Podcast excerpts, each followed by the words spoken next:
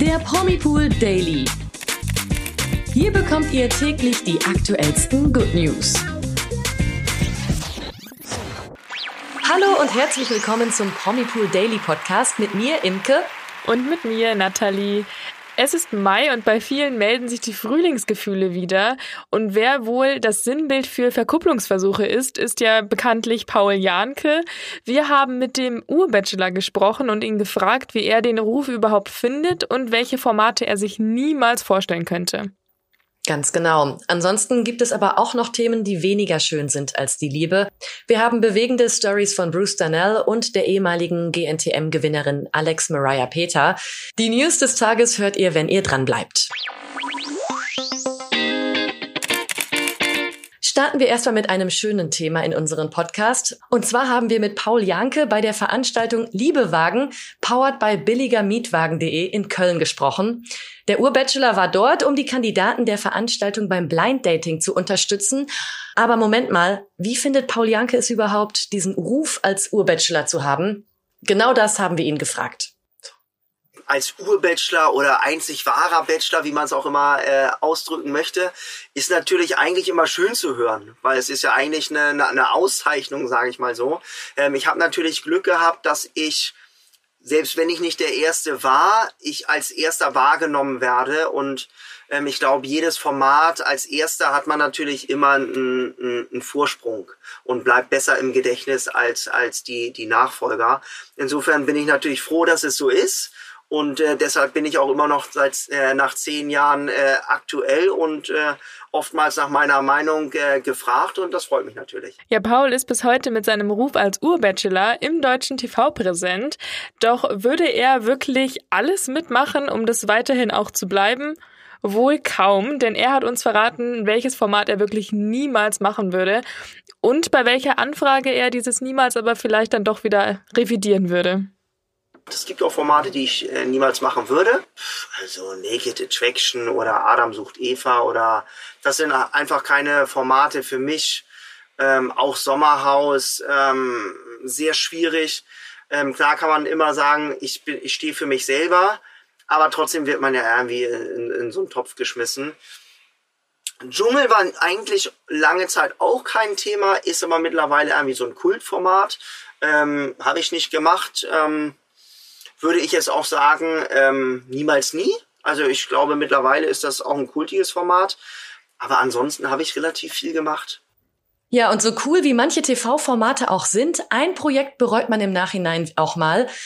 Paul Janke hatte da so ein konkretes Beispiel genannt. Er ärgere sich bis heute über seine Schlag den Star-Niederlage gegen Lukas Cordalis. Ja, vielleicht bekommt er ja bald in einem anderen TV-Format wieder die Möglichkeit, sich von seiner besten Seite zu zeigen.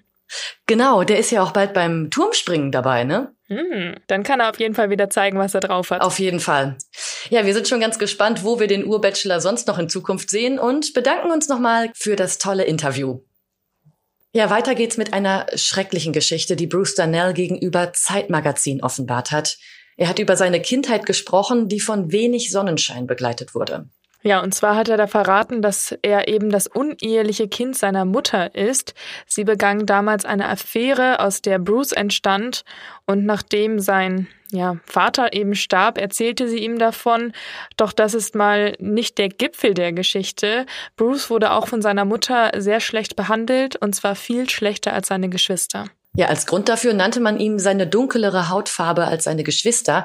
Ihm wurde nämlich eingetrichtert, dass er hässlicher und schlechter wäre. Ja, wie schlimm ist das bitte für so eine Kinderseele, dass man sowas schon in frühen Jahren eingetrichtert bekommt? Ja, also ich war da auch ganz schockiert, als ich das gelesen habe. Total. Und darüber hinaus äh, hat seine Mutter ihn wohl auch geschlagen in der Kindheit. Ja, und von seinem leiblichen Vater kennt er bis heute dann den Namen auch nicht.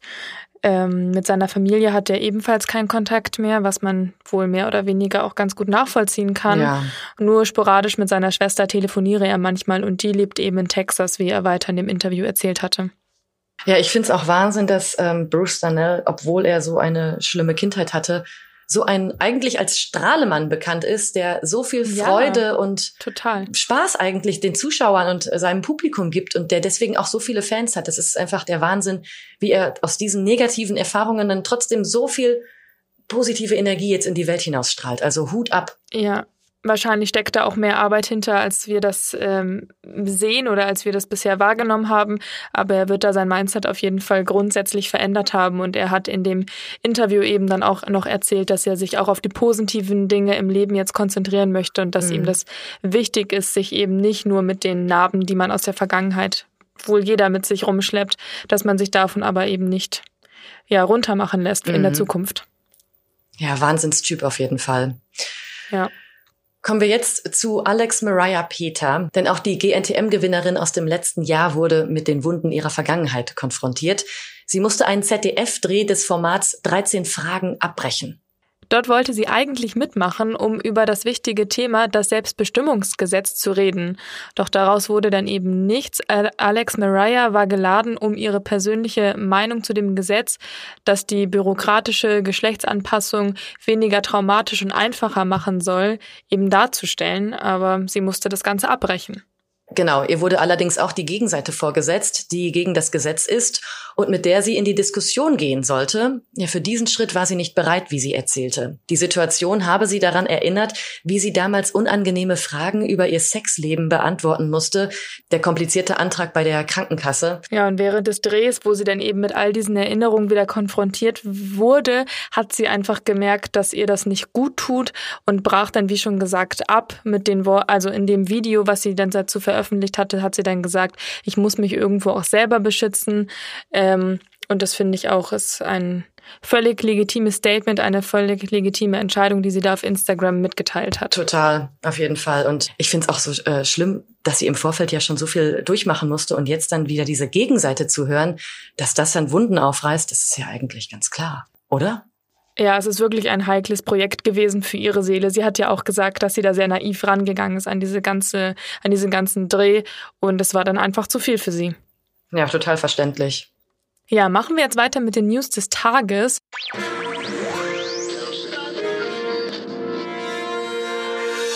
Und zwar sind die gar nicht mal so schön, denn wir haben von einem Todesfall zu berichten, denn aktuell trauern Telenovela-Fans um Mani Schulenburg. Mani ist aus Jung und Leidenschaftlich bekannt als Allison und sie starb jetzt am 17. Mai an Brustkrebs. Das bestätigt ihr Sprecher gegenüber dem The Hollywood Reporter und bei ihr wurde der Krebs leider schon 2019 festgestellt, tragischerweise kurz nach der Geburt ihrer Tochter Coda. Und ja, jetzt hinterlässt sie eben ein Kleinkind und auch ihren Ehemann Zach Robidas, der ebenfalls Schauspieler ist. Ja, weitere tragische Nachrichten aus der Welt der Promis. Der tschechische Schauspieler Josef Abraham ist im Alter von 82 Jahren gestorben. Während er selbst eine beeindruckende Karriere vorweisen konnte, war er international vor allem als Ehemann von Schauspielerin Libusche Schafrankova bekannt. Diese ist in Deutschland vor allem als Aschenbrödel aus dem beliebten Weihnachtsmärchen bekannt. Ja, kommen wir jetzt zu halbwegs besseren Nachrichten. Und zwar haben wir ja gerade aktuell einen wahren Hitzerekord. Auch hier in München sprengen wir bald die 30 Grad. Da bekommt man auf jeden Fall wieder so richtig Lust draußen zu sitzen und die Zeit im Freien zu verbringen. Und wem das ganz ähnlich geht, ist äh, das britische Königshaus, denn die haben jetzt die Gartenparty-Saison eröffnet. Mhm, ganz genau. Und natürlich, wie sollte es anders sein? Haben sie sich auch richtig fein rausgeputzt, die Royals. Und da bewies vor allem Herzogin Kate mal wieder ihr ausgeprägtes Modegespür und überzeugte in einem wunderschönen knielangen Kleid in der Farbe Korall. Dazu hatte sie natürlich auch einen passenden Fascinator auf dem Kopf und die Schuhe im einheitlichen Ton und das Outfit war einfach perfekt. Also da ist Kate ja einfach unnachahmlich, wenn es um Outfits geht und ähm, wenn ihr das, euch das tolle Outfit auch mal anschauen wollt oder das von Prinz Edward und seiner Frau, dann ähm, klickt doch auf unseren Artikel zum Thema auf promipool.de. Ja, ganz genau. Also schmeißt euch auch selbst in schöne sommerliche farbenfrohe Farben, genießt die Sonne da draußen, macht das Beste draus und hört morgen wieder das letzte Mal für diese Woche unseren Promipool Daily Podcast. Wir würden uns sehr freuen, wenn ihr wieder mit dabei seid um 16 Uhr und bis dahin uns mit 5 Sternen bewertet. Ganz genau. Also einen schönen Tag euch und bis morgen. Bis morgen. Ciao. Tschüss. Der Promi Pool Daily. Von Montag bis Freitag, überall, wo es Podcasts gibt. Noch mehr Good News bekommt ihr im Netz auf www.promipool.de.